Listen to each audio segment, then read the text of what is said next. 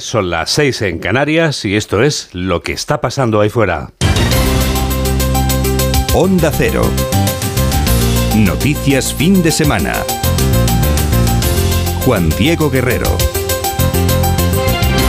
Buenos días a todo el mundo. La lluvia está resultando ser como la vida de la inolvidable Pedro Navaja que canta Rubén Blades con Willy Colón. Te da sorpresas. ¿Podremos seguir diciendo, Mamen Rodríguez hasta este domingo, que la lluvia te da sorpresas? Pues más de lo mismo, Juan Diego. Nubes de evolución diurna con chubascos por la tarde en el interior y también en Baleares. Agua que caerá con fuerza y podría ir acompañada de granizo. Llegará a buena parte del territorio, sobre todo en zonas altas del norte y del este. Estos son los titulares de apertura con José Manuel Gabriel.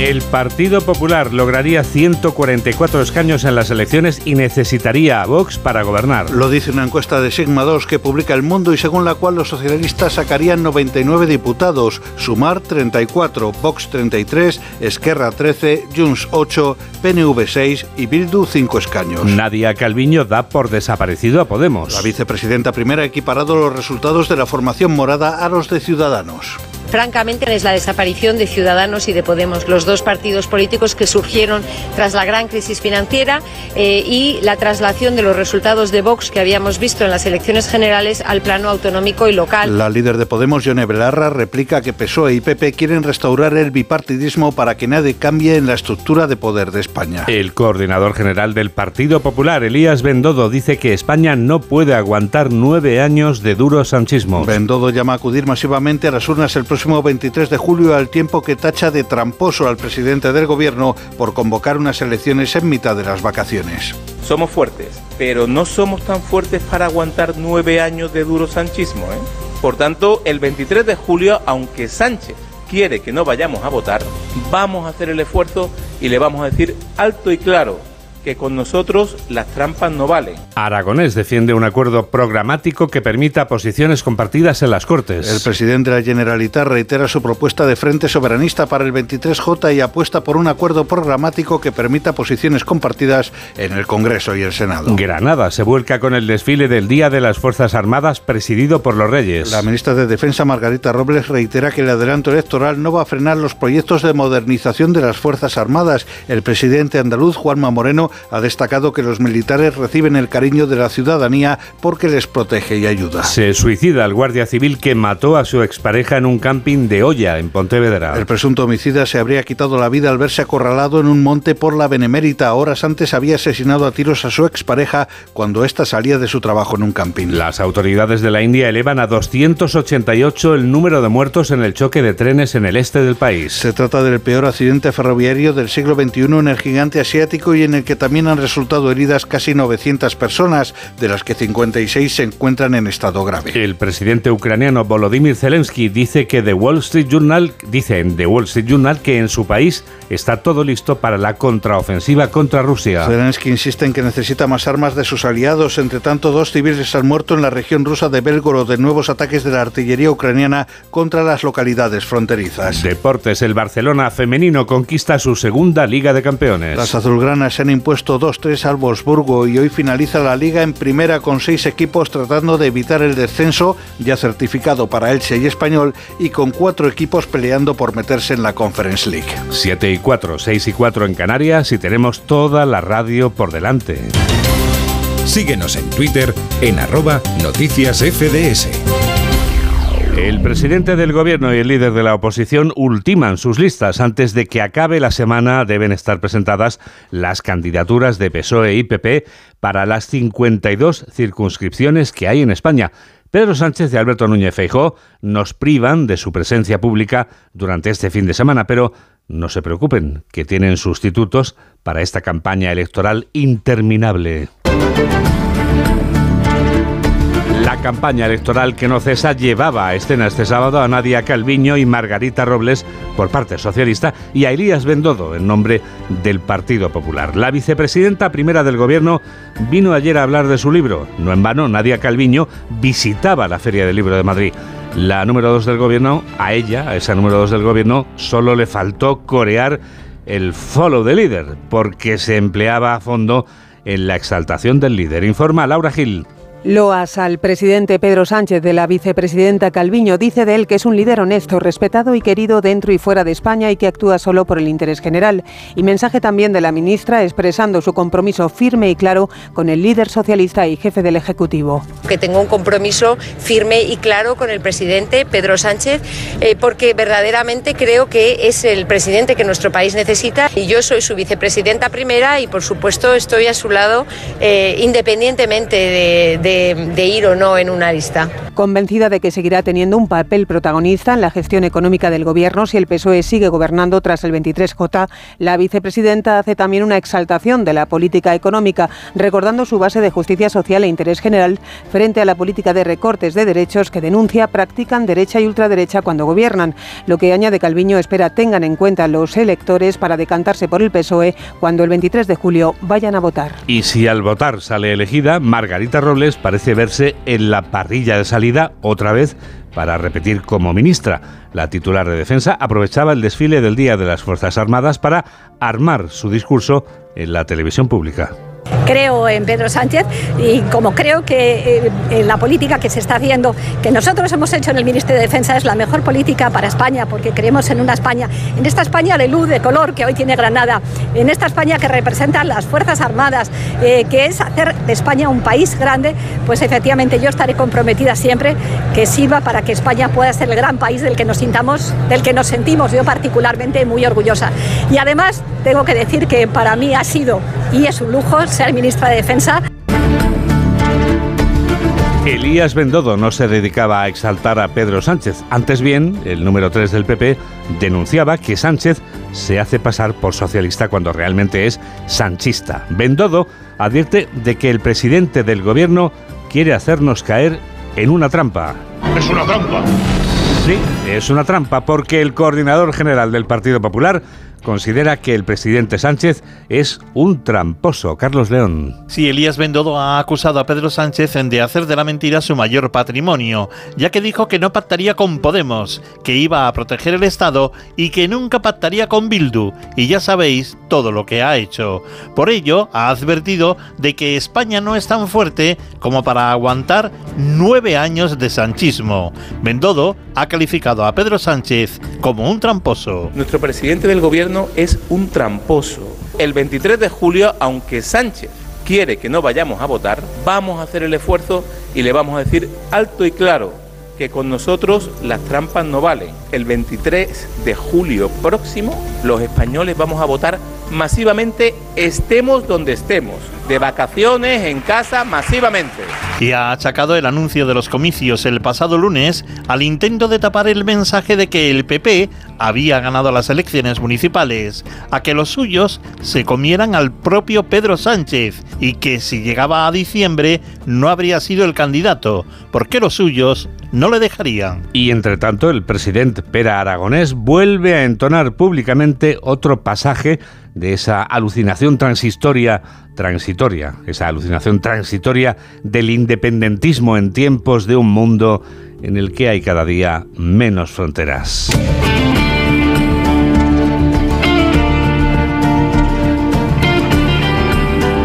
Vera Aragonés sueña con un acuerdo para presentar una lista única de partidos independentistas catalanes para el Senado en las elecciones del 23 de julio. Dice que sueña con ello, pero también dice que no es fácil. Onda Cero Barcelona, Monsavals. Esquerra Republicana ve difícil hacer una lista conjunta entre partidos independentistas y soberanistas en el Senado para las elecciones generales del 23 de julio. Eso sí, el presidente del Gobierno, Per Aragonés, en una entrevista en Cataluña Radio, ha insistido en explorar otras fórmulas que permitan, ha dicho, construir propuestas unitarias. Probablemente el paso más lógico ahora para empezar a tejer este punto de inflexión, que creo que es necesario por los peligros que podemos tener en la esquina, sería un acuerdo programático que nos permitiese crear una hoja de ruta compartida para tener puntos de vista compartidos más fácilmente en el Senado. Más fácil tener posiciones compartidas en el Congreso de Diputados y el Senado. En este sentido, y según ha avanzado el público, las cúpulas de Esquerra Republicana y Junts per Catalunya se reunieron en Ginebra este viernes para intentar rehacer la unidad independentista después de las crisis de los últimos meses. 7 y 11, 6 y 11 en Canarias. Noticias fin de semana. Juan Diego Guerrero.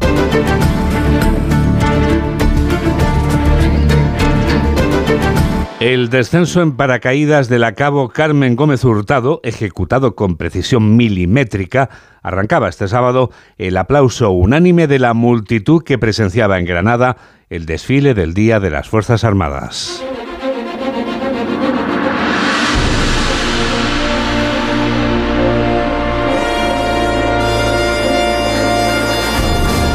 La Cabo Gómez Hurtado es una de los 124.000 militares que contribuyen a preservar la seguridad y la libertad de nuestra nación. Los Reyes de España presidían este sábado en Granada los actos de los que nos informa desde la ciudad de la Alhambra nuestro enviado especial, Paco Paniagua con un recuerdo especial del rey para las tropas desplegadas en el extranjero durante el brindis en la recepción que puso final al Día de las Fuerzas Armadas, concluyó un desfile en el que precisamente pudimos ver algunas de las unidades que están desplegadas en el extranjero. Hacía años que no veíamos también una jornada doble que incorporó este año también una parada naval en aguas frente a la playa de Motril. Ayer hay que decir que no fue corta precisamente la lista de nombres de caídos en acto de servicio en el último año y a los que se rindió un homenaje. Su Majestad el Rey depositará una en homenaje a los que dieron su vida por España.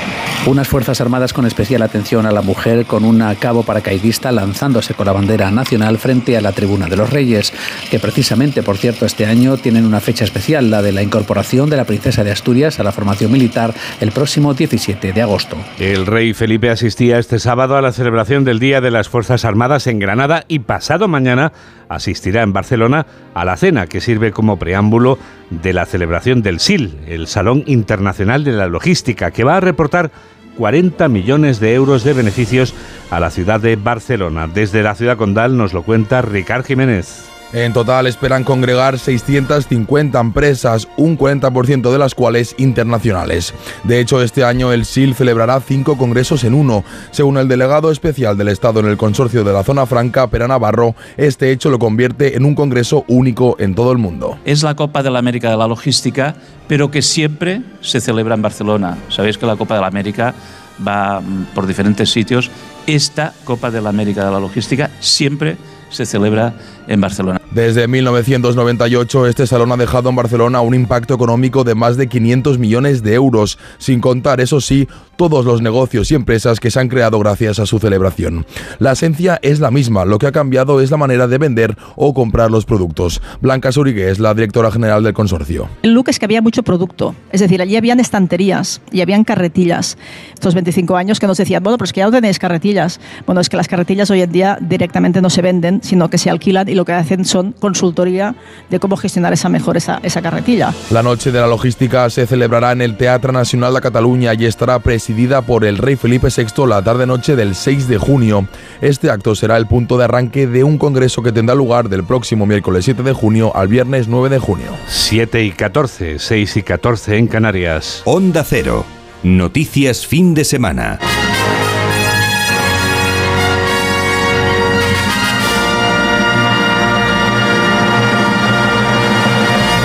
El último caso de violencia de género del que tenemos noticia ocurría este sábado en un camping del municipio Pontevedres de Olla.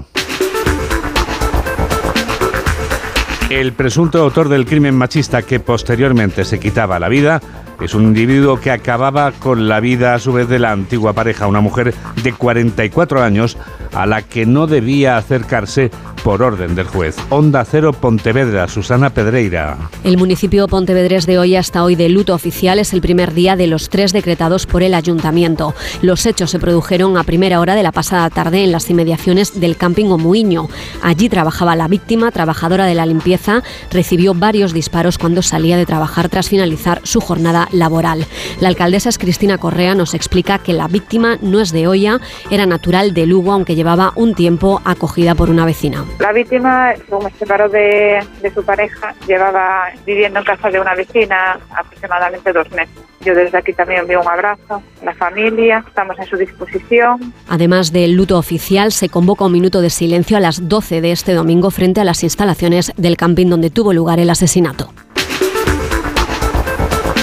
También la provincia de Pontevedra es el lugar en el que extrañan a las 21 víctimas del naufragio del Villa de Pitancio, que se hundía en aguas de la isla canadiense de Terranova hace casi 16 meses. La misión puesta en marcha este fin de semana para localizar el barco está haciéndose largo para los familiares de las víctimas. Volvemos a Pontevedra ahora con Juan de Solá. Largo fin de semana para las familias de los 21 fallecidos del Villa de Pitanso ante la espera de que la misión del buque Artabro en aguas de Terranova confirme que el hallazgo de una estructura de metal pertenezca al pecio del pesquero gallego que se hundió el 15 de febrero de 2022. La inversión de un robot remoto manejado desde cubierta permitirá supervisar los restos de ese barco que detectó el sonar de barrido lateral hace unos días y determinar si se trata o no del Pitanso. María José de Pazo, portavoz de las familias. De no ser esa confirmación, pues seguirá la búsqueda, pero sin duda estamos cerca de que el Pitancho sea localizado. Si se cumple la hipótesis, se comenzarían a tomar fotos y vídeos e inspeccionar algunas partes del pecio del barco claves para la investigación técnica y judicial sobre las causas del naufragio. Sony 17. Noticias fin de semana. Juan Diego Guerrero. Un fallo humano. La investigación del choque de trenes en la India concluye que un fallo humano es la causa más probable de esta tragedia. La tragedia deja casi 300 muertos y cerca de 1.000 heridos. Jorge Infer. Desde el país advierten de que la cifra de víctimas podría seguir creciendo por la grave condición de algunos de los heridos. Las primeras investigaciones apuntan a que el accidente pudo haber ocurrido por un fallo humano, aunque las autoridades han lanzado una investigación de alto nivel que trate de esclarecer los motivos del suceso. Narendra Modi es el primer ministro de la India. Este incidente es muy grave para el gobierno. Se han dado órdenes para llevar a cabo una investigación exhaustiva y quien sea declarado culpable recibirá el castigo más estricto. Esa persona no se salvará.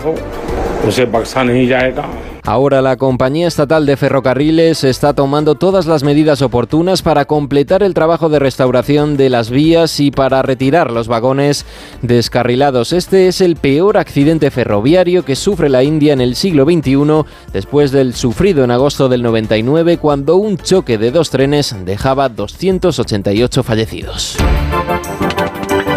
A por los 25, a por los 25 años en el cargo. Ese es el empeño de Recep Tayyip Erdogan, el incombustible presidente turco que dirige el destino de ese país y que ha tomado posesión sin perder tiempo, como si no quisiera perderse ni un solo día de la comodidad y la amplitud de la poltrona. Corresponsal de Onda Cero en Turquía, Albert Naya. Erdogan juró ayer el cargo como presidente de Turquía por tercera vez consecutiva e hizo público su gabinete de ministros. Turquía, aquejada de una grave crisis económica, tendrá como nuevo ministro de Finanzas a Mehmet Şimşek, quien ya estuvo al frente de la misma cartera anteriormente y goza de la confianza de los inversores internacionales. En Interior nombró a Ali Yerlikaya, hombre de burocracia que según los expertos no será tan represivo como su predecesor, Suleiman Soylu, muy criticado por organizaciones de los derechos humanos. Este Día Mundial del Superviviente del Cáncer nos deja una cifra en España que es muy significativa, no por sus guarismos, sino por las vidas que hay detrás de ellos. Son las vidas de casi dos millones de personas en nuestra nación. Belén Gómez del Pino. Rozan los dos millones y sumamos quienes están en remisión cinco años después de su diagnóstico y quienes siguen con un tratamiento que casi cronifica el cáncer. A trompicones el Sistema Nacional de Salud se va adaptando, abriendo unidades de largos supervivientes, pero sigue siendo un reto, dice César Rodríguez, vicepresidente de la Sociedad Española de Oncología. Es un problema real de salud porque asistimos a una población que va a tener necesidades muy diversas. La vuelta a la rutina de estos pacientes está sembrada de obstáculos. Los tratamientos dejan secuelas como cansancio, alteraciones digestivas, cognitivas, sexuales. La vida se les da la vuelta, cuenta Nuria Domenech, enfermera oncológica. Se sienten como si fueran astronautas que han salido de su nave y se sienten lanzados al vacío del espacio. La tasa de supervivencia media supera el 70% con grandes diferencias entre, por ejemplo, el cáncer de mama en el 90% y el de páncreas con el 10%. Javier Urra nos está esperando ya. Con él vamos a comprobar como cada semana que todo en esta vida tiene una explicación que es psicológica. Hola, soy Jaime Cantizano y yo también escucho noticias fin de semana con Juan Diego Guerrero. ¿Sabes ya dónde vas a ir este verano? A donde me lleve mi nuevo Peugeot. La gama sub de Peugeot tiene planes para ti. Consigue tu Peugeot 2008, 3008 o 5008 con una ventaja adicional de hasta 2.500 euros y entrega inmediata. Infórmate en peugeot.es. Es que si pasa algo, tardamos dos horas en llegar hasta aquí. Tranquilo, porque nosotros respondemos en menos de 20 segundos. ¿Ves? Con las cámaras y sensores ya está todo protegido. Así, si alguien intenta entrar a robar o a ocupar tu casa, nos enteramos antes y facilitamos las imágenes a la policía para que puedan actuar cuanto antes. Este verano protege tu hogar frente a robos y ocupaciones con la alarma de Securitas Direct. Llama ahora al 900-272-272. Síguenos en Facebook en Noticias Fin de Semana Onda Cero. 7 y 21, 6 y 21 en Canarias y llega el minuto psicológico.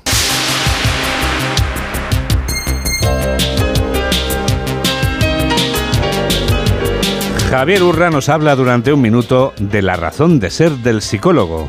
Muchas personas, muchos oyentes, consideran que la razón de ser del psicólogo es permitir que el paciente se desahogue, que se conozca a sí mismo o reciba consejos. Pero el papel de escucha receptiva sin más es más bien propio de amigos, de confesores.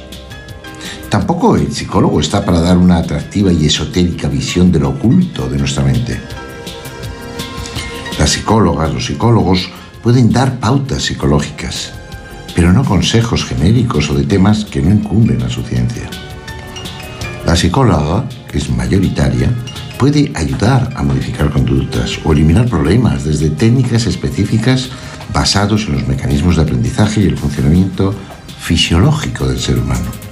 Obviamente, quien ejerce la psicología puede resolver problemas realmente graves y desde luego no precisa haberlos experimentado. Déjenme que les diga mi criterio. Usuario aséptico. Cliente abominable. Nosotros tenemos pacientes. Quienes ejercemos la psicología debemos de comprometernos en la Agenda 2030 en favor de la paz, en la lucha contra la injusticia social, contra el hambre, contra el daño del planeta. Recordemos a Ortega y Gasset. Yo soy yo y mis circunstancias. Y si no las salvo a ellas, no me salvo a mí.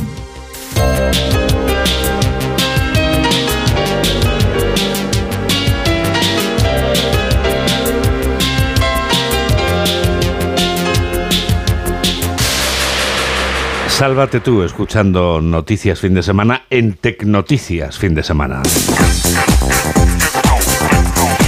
Que es una tecnovisión de la realidad, mamen. Podemos decir que ahora mismo escuchar la radio es algo tan tecnológico que, por ejemplo, podría ser que en cualquier lugar del planeta ahora mismo alguien escuche nuestra emisora solamente dando un impulso con un dedo. Es algo tan cotidiano, Juan Diego, que lo llevamos con nosotros mismos. ¿A que nunca te dejas el móvil en casa? Never in my life. Pues nunca te dejas Onda Cero, www.ondacero.es. ¿Qué tienes que hacer?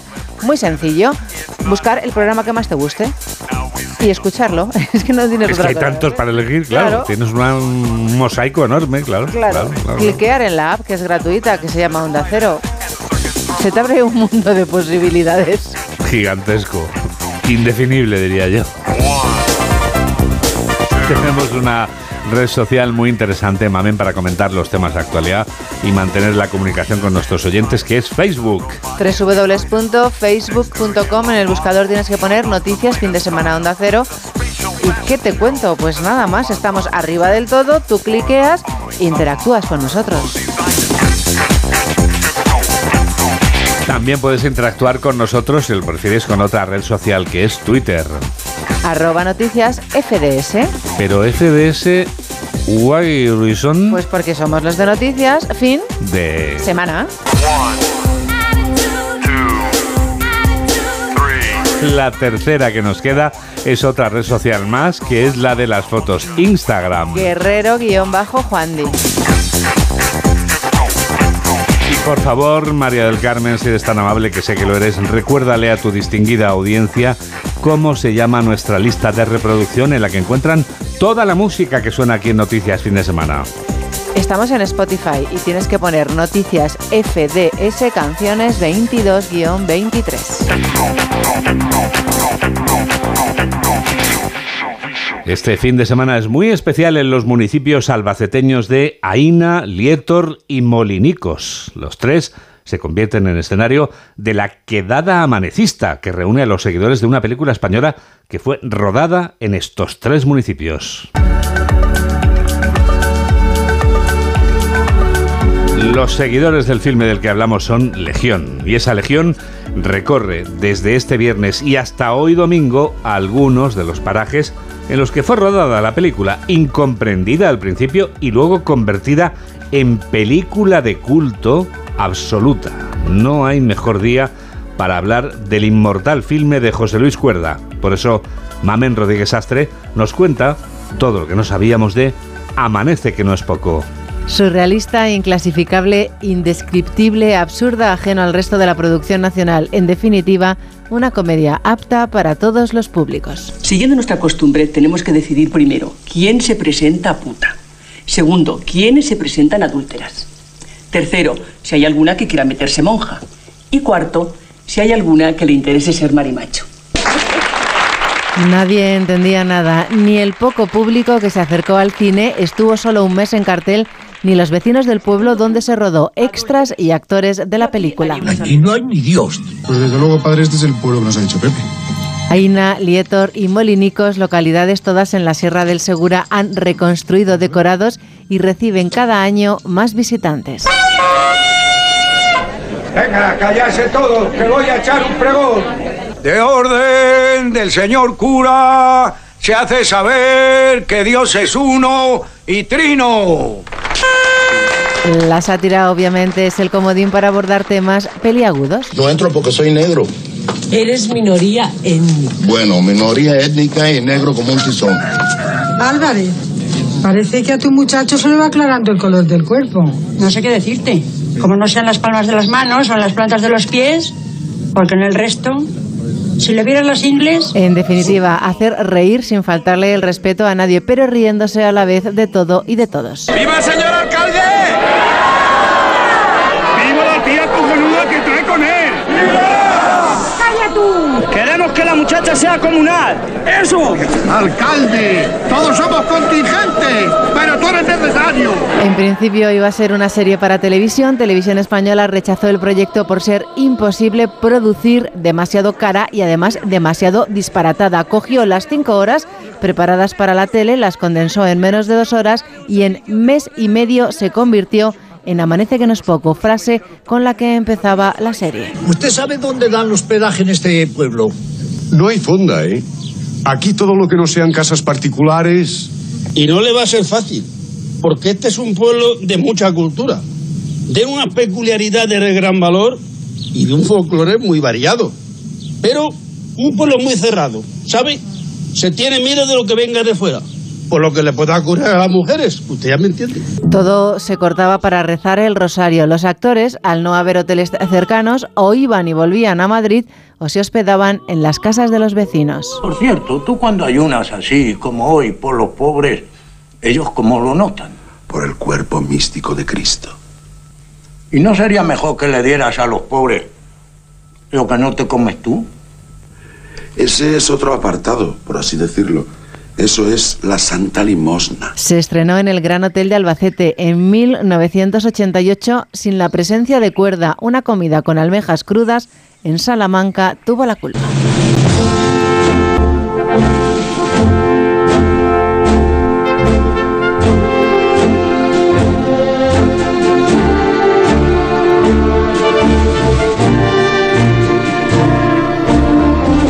Acabas encontrando a gente que participa en la quedada amanecista. Tenemos una, ¿verdad? sí, ¿Quién sí. es la quedada amanecista? Gema.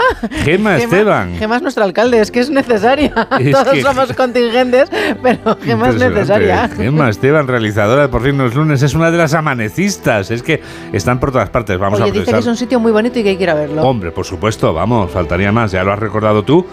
Aina, Lietor y Molinicos, toda esa zona de la sierra, eh, la sierra albaceteña, maravillosa, a la que aprovechamos para saludar a todos los que estáis ahora mismo en la quedada amanecista.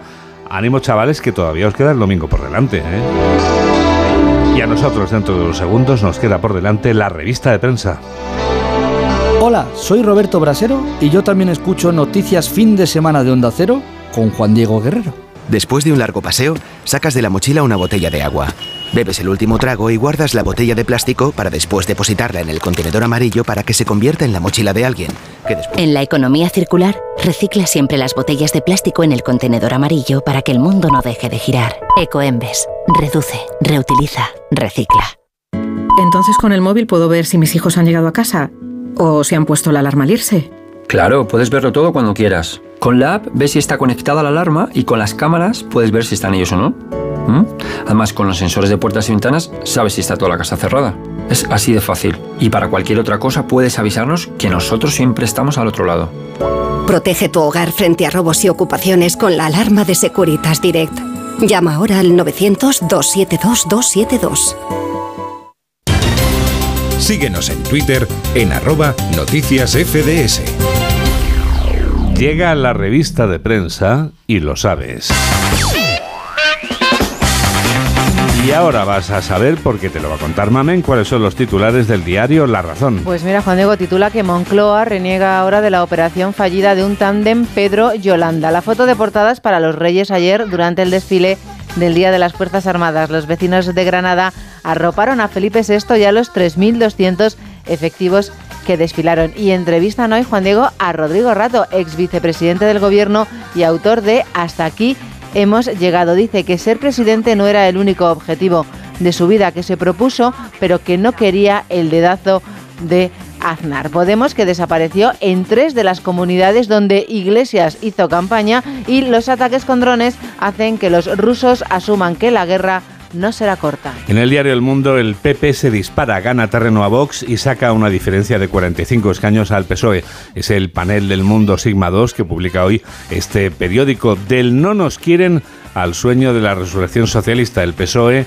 busca rearmarse ante el 23J. Una campaña en positivo nos mataría. Debemos plantarle cara. También entrevista con Eva Cali, que es la ex vicepresidenta del Parlamento Europeo, que dice España espió al Comité Pegasus del Europarlamento. Y como me vas a preguntar qué habrá hecho el Barça, María del Carmen. Pero no habíamos quedado que ya había acabado la liga. No, la liga acaba hoy, ¿vale? Ah, pues Pero ha, eh, hay una noticia muy importante en el Barça femenino. Ah, el femenino, pues que, oye, tengo una duda, Juan Diego. ¿Qué habrá hecho el Barça? Pues ha ganado la Champions. No es me digas. el campeón de Champions, las chicas del Barça, el Barça femenino, al que aprovechamos para felicitar efusivamente por el magnífico juego que despliega, ha ganado la Champions League. El Barcelona femenino, dice el mundo, tras remontar dos goles, conquista su segunda Champions y Joan Laporta, el presidente del Barça, dice, esto no se para. Fíjate, es que no me había dado tiempo a leer el periódico de Cataluña, que precisamente va con esto, reconquista épica. El Barça gana por 3 a 2 en Eindhoven su segunda Champions tras sobreponerse a los dos goles iniciales del equipo este con el que jugaba. Era el él. Wolfsburgo. Muy bien, Juan Diego, veo que lo has leído muy bien. Pero sí, Espa- ya me lo contaste tú ayer. Ya, por eso que eres veo- la veo- veo que prestas Tú tienes atención. toda la información sobre el Wolfsburgo. España perdería cinco rutas si eliminara los vuelos cortos. La traslación al Estado español de una ley francesa. El veto de la aviación regional con alternativa en alta velocidad afectaría a 3,2 millones de pasajeros anuales. El tren ya supone el 78% de las conexiones de Madrid y Barcelona. Y los ultras exprimen el trauma de Ripoll. Sony 34. Estos son los titulares del diario El País. Contrarreloj hacia las elecciones que definirán el modelo de país. El adelanto electoral revoluciona la vida política. Sánchez busca ensanchar el electorado del PSOE. Feijóo, tras su éxito el 28M, plantea una campaña conservadora. Sumar corre para cerrar un pacto crucial. La fotografía, por supuesto, es el Barça de fútbol femenino, segunda Champions para el Barça. Los ataques de Kiev en suelo ruso elevan la presión sobre Putin y Ucrania confía su futuro al general Zaluzny. Y en el periódico ABC, Feijó pedirá una auditoría a fondo del gasto público si gana Sánchez el 23J. Los populares sospechan que los años de gestión del actual gobierno de coalición han disparado el despilfarro en temas superfluos e ineficientes. Las dos almas de Navarra, Bildu en el norte y UPN en el sur. Los resultados del 28M dibujan un panorama en el que la comarca de Tudela se ha convertido en el último bastión frente al avance proetarra. Pero hay más asuntos que lleva hoy este periódico en portada, que es el ABC, que no sabía si lo había dicho antes, la Junta de Andalucía del Partido Socialista que pagó 85 millones por las fincas de Santana que ya eran suyas, fervor popular en el Día de las Fuerzas Armadas y un lustro de la moción de censura que aupó a Sánchez y acabó con Rajoy. La vanguardia, las elecciones del 23J definirán los equilibrios europeos. Una victoria del PP en España reforzaría la ola conservadora y cambiaría la correlación de fuerzas. Entrevista con Carlos Torres, presidente del BBVA, que dice es necesario tener claridad sobre el escenario político cuanto antes. Y bicampeonas de Europa. El Barça conquista la Champions por segunda vez tras una espectacular remontada frente al Wolfsburgo por 3 a 2. Pero hay más cosas que has encontrado en estos suplementos, Mari Carmen, de los que tú vas a dar buena cuenta ahora mismo junto a los diarios, ¿verdad? Sí. ¿Tú te acuerdas de la guerra de los Rose? Hombre, por supuesto. Pues así van a acabar Menuda peli. Angelina Jolie y Brad Pitt. estás ¿Cómo eran? Brangelina? ¿Cómo los llamaban? Bra- Brangelina. Brangelina, Bueno, recuerdo así. aquellas secuencias de la película con la, la lámpara del techo cayendo, madre Sí, sí, mía. sí. Cómo acababa Catherine Turner y Michael Douglas. Michael ¿eh? Douglas, O era. Douglas, Douglas, este era Douglas. Bueno, depende. Depende. Esto es como Jedi Jedi. Es a ratos, ¿no? Exacto. Empezó siendo Jedi, empezó siendo Jedi, acabó siendo Jedi. Bueno, Leia empezó siendo Lía, te recuerdo, los primeros doblajes en el español. es y luego ya se ha convertido en Leia. Bueno, total, que nos vas a contar algo del final es de que la, la película relación. es el retorno del Jedi, no es el retorno del Jedi, Claro, ¿no? claro, es que se estrenó como el retorno del Jedi y luego pasó a ser el retorno del Jedi. Hemos ido evolucionando. Bueno, total que Bueno, pues parece ser que estos se casaron en un viñedo, ¿te acuerdas? En Francia, que era un Yes. sitio muy bonito y espectacular. Y entonces decidieron no venderlo nunca sin que el otro estuviera de acuerdo. Ajá. Pues Angelina esto se lo ha pasado por Brangelina. por ahí. Bien. Ha actuado a su manera ella. Además, ha, ha vendido su parte a un magnate ruso a quien ya Brad Pitt rechazó en su momento. O sea, ahondando en la herida. Sí, y el artista cree que Jolie eligió a este magnate ruso porque sabía que sería malo para el negocio dado sus vínculos con Vladimir Putin Ah. Y su vinculación con la guerra de Ucrania. ¿Puede ocurrir algo peor en los viñedos ahora mismo? Y dice Brad Juan Diego que su mujer ha hecho esto como una venganza. ¿Por qué?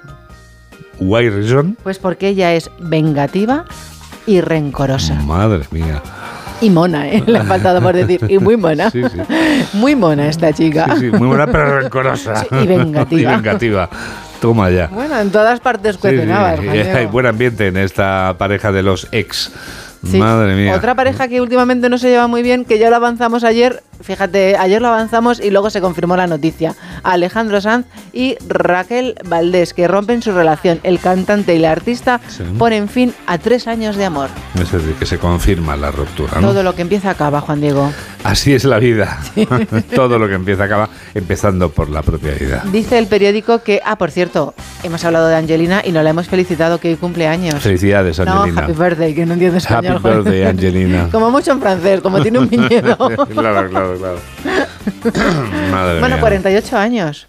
Bueno, está muy Vamos joven. para arriba todos, ¿eh? Sí, vamos para arriba todos, pero vamos, está joven, hombre, está joven. Eso decimos siempre los que cumplimos años, ¿verdad? Está joven.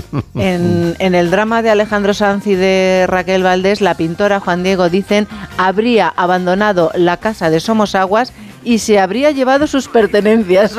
Cuando te llevas tus cosas, chungo. Eso tiene mala pinta, sí. Sí. Eso tiene mala pinta. Eso es un final ya... No sabemos si le ha devuelto todo lo que le regaló, pero eso ya también chungo. Si te vas con tus cosas, Sí. no tiene pinta de que vayas a volver. No, no, ahí Bueno. ya la cosa ha acabado. Y Los- fíjate, no sé los años que tienen Alejandro Sanz. Bueno, Alejandro Sanz tendrá 55 por ahí, ¿no? Eh, sí. Más o menos. Más o menos, Bueno, sí. En torno a los 50.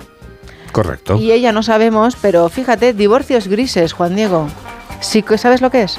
Divorcios grises, ¿no? Psicólogos y sociólogos explican el fenómeno al alza de rupturas entre cónyuges mayores de 55 y que llevan décadas de matrimonio. Es decir, que ya, digamos, a la vejez viruelas. Sí, dice que el motivo directo o indirecto es la infidelidad, la apatía No, la, inf- sí, la infil- infelicidad. Infelicidad. Sí, la apatía y la sensación de vacío. Bueno, esto quiere decir entonces que las rupturas no tienen, digamos, edades o fechas. Pueden ser cuando eres muy joven o cuando ya eres madurito. No, mira, un abogado, Juan Diego, antes casi no veía divorcios de gente de 60 a 70 años y ahora cada vez hay más. Es decir, que ahora hay más divorcios en personas maduritas que antes. Exacto, sí. Mm.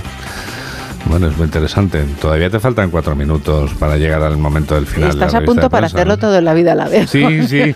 Casarme y divorciarme, ¿verdad? Así me ahorro tiempo, ¿no? Incluso ahora que está de moda tener hijos muy mayores. También, ¿no? También, o sea, sería el pack completo. Hacer un alpachino, ¿no? Puedo hacer un alpachino. O un Robert De Niro, que es un poco más joven. Bueno, ahí van los dos, ¿eh? Porque uno tiene 79 y el otro 83 castañas. No sé qué decirte. Oye, a estas alturas. Sí, ya que da igual que 79 que 83. Sí, la verdad es que de eso es cierto. sí. No, yo te iba a decir que no hicieras nada. Que no hicieran nada. Sí, Así me ahorro disgustos, ¿verdad? Entre la otras palabra la has cosas. utilizado tú. El verbo ahorrar tiene una, unas diferentes acepciones. Sí. No, nunca te, luego imagínate que te salen gemelos. Sí, sí, sí. Vamos a, a, a dejarlo. Sí. No solo tienes uno, sino que tienes dos. Así, de golpe, ¡fum! sí, sí. Virgencita, que me quede como estoy. Claro, luego crecen, se hacen amigos del presidente del gobierno y te pasa lo que a los paje. ¿Qué les ha pasado? Las intimidades que viene hilado, ¿eh, Juan Diego? Por favor, te hilado orgulloso. Qué manera de hilar la información. Estás adquiriendo ya un nivel tan alto que llegará un momento en el Ya que era hora. ¿Cuánto volarás. llevamos? 17 temporadas. Llegarás y volarás y dirás, es que ya he llegado a un nivel tan alto que es que te miro y Pues tengo... o llega ya o se me pasa el arroz como a ti lo ¿Cómo se te va a pasar el arroz? Con lo joven que eres tú. Vamos a ver, hombre. Llegará un momento en que me mirarás desde arriba y dirás, es que, es que esto me da alas. Vale, bueno. No caerás a breva. Bueno, Venga. las intimidades victoriosas de los gemelos Paje, Juan Diego. Sánchez nos confundió mientras yo estaba en el baño durante un mitin. Eso es muy bueno. ¿Qué le diría a Sánchez? No lo sé, pero te imaginas que le soltó alguna boutade y le dijo a su hermano chato, no te conviene este hombre. O al revés, a lo mejor le dijo algo muy bonito. A lo mejor empezaron ahí luego las... Las diferencias. Sí. Claro que te digo una cosa. eh, Paje, el presidente Paje ha ganado por mayoría absoluta, o sea que... Pues hoy, si a alguien le interesa, bien en el mundo, cuentan la extraordinaria complicidad de los dos hermanos como nunca antes narrada por el propio presidente castellano manchego. Hombre, los pudimos ver en la noche electoral, de hecho, los vimos. Habíamos oído hablar de él cuando fue a votar y se olvidó la cartera. Y dijo, he pensado que viniera mi hermano gemelo y, y que diera el cambiazo, pero no, no lo hizo, claro. Mira, ambos tienen dos hijos, estudiaron Derecho y militan en el Partido Socialista, aunque uno dio el salto a la política y el otro ejerce de abogado. Dice que la relación con su hermano es única. Dice, hay que entender que nos conocemos nueve meses antes que con el resto. O sea, son dos gotas de agua socialistas. Bueno, el minuto final lo vas a aprovechar para... Te ha gustado esto, ¿eh? Las gotas de agua socialistas, ¿eh? Te, te queda el minuto final para rematar la faena. Pues te voy a presentar a Micaela del Corazón de Cristo. Así, allá he acabado. Así Muy se bien, llama muy la señora. Bueno, pues Micaela del Corazón de Cristo. Tanto gusto. Pues es una monja, Juan Diego, que se hizo monja gracias a quién? ¿A quién? A Tamara Falcó. ¿En serio? En serio.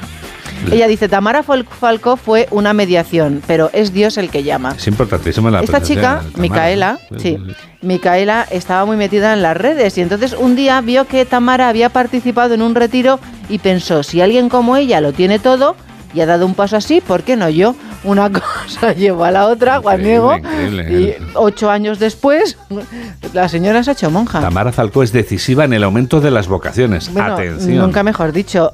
Ella ya desde forma parte de un convento donde hay 10 mujeres. Seis de ellas tienen entre 85 y 90 años.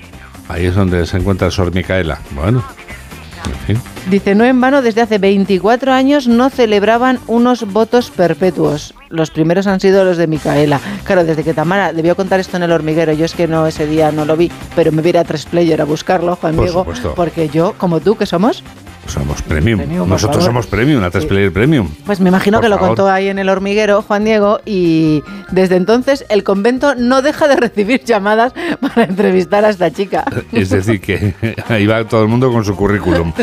Vale, pues nada, has llegado al momento cumbre. Son menos cuarto y no se puede acabar mejor la revista de prensa que en conexión con el cielo.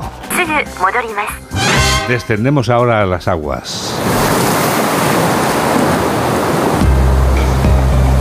Para que nos cuenten la vida desde la perspectiva de las islas, nuestros aislados, con esa visión siempre diferente aquí, en el programa de radio que siempre tiene presentes a nuestros dos archipiélagos, Gustavo de Dios desde Onda Cero Canarias y el Cadimitrova, que es quien empieza hoy desde Onda Cero Mallorca.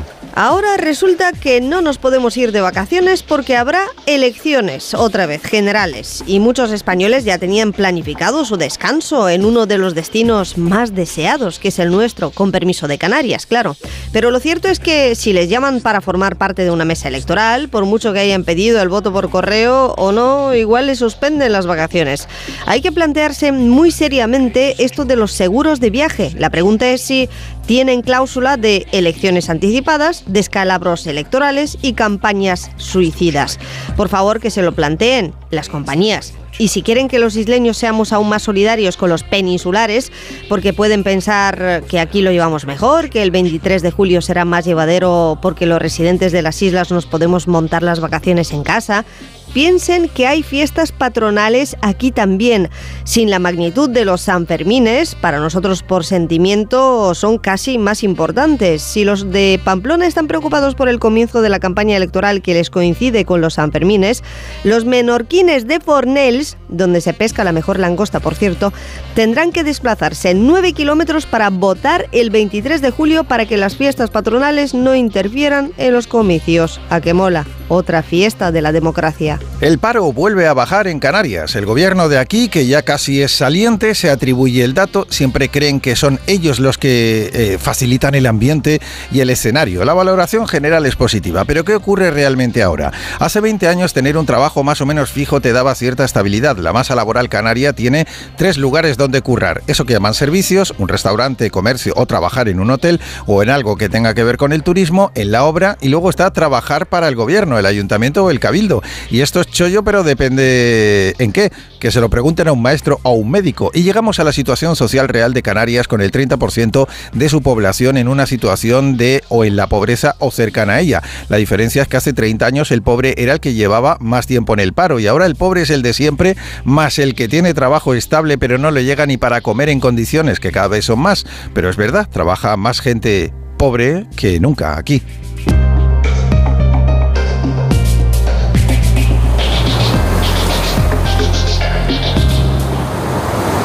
8 menos 12, 7 menos 12 en Canarias. Y llegados a este punto...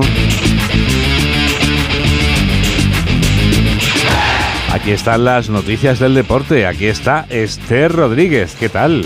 Buenos días, Juan Diego. El fútbol español suma otro título continental gracias al Barcelona femenino que ha conquistado su segunda Liga de Campeones en su cuarta final. Los azulgrana ganaban 2-3 al Wolfsburgo tras una remontada fulgurante en la segunda mitad con dos goles de Patrick Guijarro en menos de dos minutos, triunfo que culminaba Fridolina Rolfo. Escuchamos a la bigoleadora.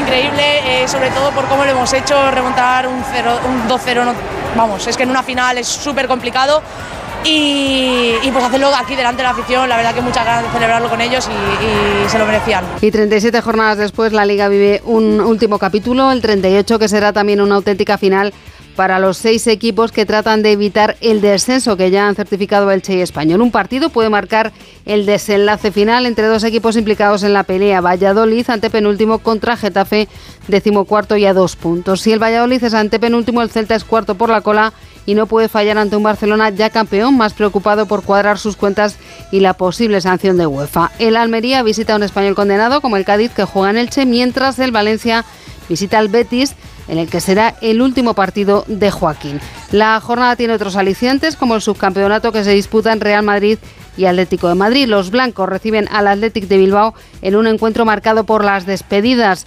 confirmadas las de Asensio o Mariano como se esperaba, pero también la de Hazard, aún con un año de contrato el belga. El futuro de Benzema o Nacho sigue siendo una incógnita, también los nombres de los refuerzos. Ancelotti sobre Harry Kane. He dicho muchas veces, Harry Kane es un gran jugador, no es un jugador de Tottenham, tenemos que respetar el jugador y también el Tottenham. ¿Le gustaría que jugara Benzema la próxima temporada aquí? Yo creo que, repito, las agendas del club tienen que retirarse en el Real Madrid, pero después hay el pensamiento personal de un jugador que puede, puede ser que piensa de jugar años más y que este pensamiento no lo tiene en la cabeza. El Atlético, por su parte, juega en Villarreal. Simeone pone nota a la temporada de su equipo que otra vez tiene en Europa su punto negro. Considero que fue una temporada buena, que no pudimos cumplir los objetivos en Europa, que nos está costando, que no, no ha sido por casualidad el quedar afuera como hemos quedado. Sí es un, llamamiento importante a mirar de cara al futuro eh, cómo afrontar esa competencia, porque nos está costando y lo venimos reflejando en las otras temporadas anteriores también. Esta última jornada decide además la posición de Conference League a la que aspiran Osasuna, Athletic, Girona y Rayo. En la lucha por la última plaza de ascenso a Primera División, Eibar y Alavés firman tablas en el primer partido de su semifinal. El Levante se pone con ventaja 1-3 sobre el Albacete. Miramos también al fútbol internacional porque el Manchester City suma y sigue tras ganar la Premier y esperando la final de la Champions. Se ha proclamado campeón de la FA Cup ganando al United 2-1 con doblete de Gundogan. En París, Leo Messi ha jugado su último partido con el PSG. El argentino ha sido despedido con abucheos, mientras Sergio Ramos también en su despedida ha recibido el aplauso del Parque de los Príncipes. En Barcelona, Verstappen firma la pole en el Gran Premio de España de Fórmula 1, pero Carlos Sainz le acompaña en la primera línea. No ha tenido la misma suerte Fernando Alonso que finalmente saldrá octavo ganando un puesto tras la sanción a Gasly. El madrileño espera conservar el podium, el asturiano se encomienda al dios de la lluvia. Saliendo atrás, normalmente cuanto más caos haya en la carrera, eh, igual puedes eh, pescar en río revuelta, así que si llueve mañana estaríamos contentos. No ha sido fácil, ha sido una quali muy apretada, con muchas cosas, con unas condiciones realmente difíciles y, y bueno, eh, hemos hecho buenas vueltas en todo momento y hemos conseguido sacar el máximo que hubiera segundos. Y Carlos Alcaraz juega hoy ante el italiano Lorenzo Musetti en los octavos eh, de final de Roland Garros, duelo contra otro joven talento de la prometedora generación del murciano. Vamos a tener grandes encuentros, eh, ya los he tenido con Gianni, pero seguro que los voy a tener con, con Lorenzo, con Rune, con, con los jóvenes que, que, que, vienen detrás, con mi generación. Voy a tener grandes, grandes encuentros y, y por supuesto que, que ellos me van a hacer me van a hacer mejorar. He jugado, te diría que solo una vez con, con Lorenzo y me ha ganado, así que me van a hacer eh, incrementar mi nivel y, y, y, ser mejor jugador y, y persona cada, cada, vez que me enfrento contra ellos. En el cuadro femenino, Sara Sorribes también está en esos octavos de final sin jugar por la lesión de su rival, la kazaja Rivaquina.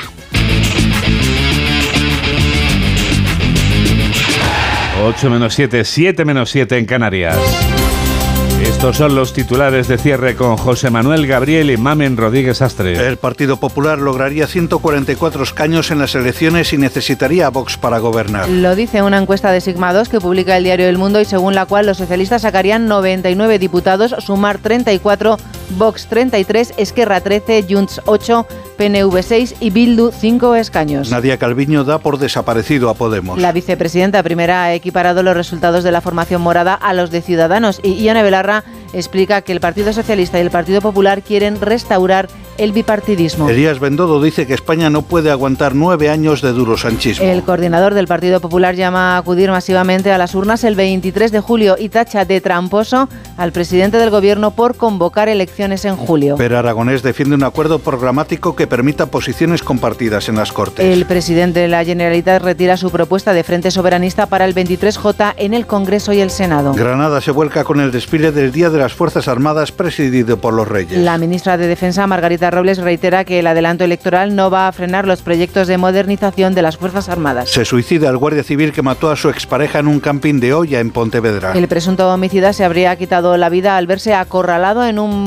por la Benemérita. Horas antes había asesinado a tiros a su expareja cuando ésta salía de su trabajo. Las autoridades de la India elevan a 288 el número de muertos en el choque de trenes en el este del país. También han resultado heridas 900 personas, de las que 56 se encuentran en estado grave. El presidente ucraniano Volodymyr Zelensky dice en The Wall Street Journal que su país está listo para la contraofensiva contra Rusia. Dos civiles han muerto en la región rusa de Belgorod en ataques de la artillería ucraniana contra localidades fronterizas. El Barcelona femenino conquista su segunda Liga de Campeones. Y hoy finaliza la Liga en primera con seis equipos tratando de evitar el descenso y con otros cuatro equipos peleando por la Conference League. Y en cuanto al tiempo, este domingo trae lluvia y tormentas en la mitad norte peninsular, sierras del sureste y Baleares. La inestabilidad sigue afectando a la mayor parte de la península y Baleares con chubascos y tormentas casi generalizados en buena parte de la península, sobre todo en el interior.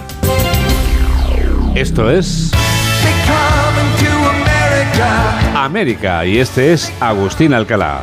tan peligrosa como las armas nucleares y las pandemias. Esa es la advertencia que han lanzado más de 350 ejecutivos de compañías tecnológicas, investigadores e ingenieros que trabajan en inteligencia artificial. Una tecnología que puede, si no se controla, suponer algún día una amenaza existencial para la humanidad. Los firmantes de esta declaración de un solo párrafo consideran que los gobiernos, las Naciones Unidas y la comunidad internacional entera deben convertir en una prioridad global el control de la inteligencia artificial porque sin vigilancia los recientes avances como Chat GPT y otros chatbots que son capaces de en instantes escribir un texto, pintar un cuadro o solucionar complejos enigmas pueden superar a la inteligencia humana y manipulados convertirse en un arma para desinformar, provocar guerras, ganar elecciones y generar una revolución laboral que deje a millones de personas en todo el mundo sin trabajo y sin su sustento. Si los creadores de estos sistemas y chatbots aconsejan que sean regulados es porque saben de su potencial y de sus peligros y de su capacidad para desarrollarse a toda prisa porque la inteligencia artificial está en su infancia y cuando crezca empieza a caminar como un niño que cumple años, no se la podrá controlar mandándola a un rincón a que se le pase una rabieta porque no recibirá de buen gusto que la pongan de cara a la pared y la den un time out.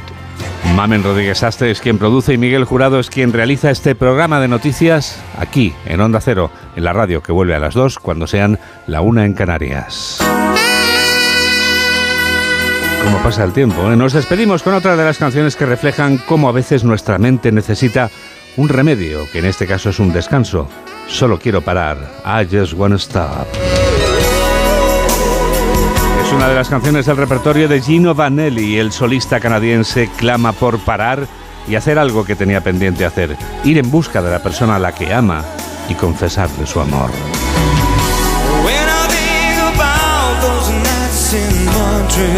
Gracias por estar a ese lado de la radio en la que enseguida comienza Por fin no es lunes con Jaime Cantizano. Que la radio te acompañe. Adiós.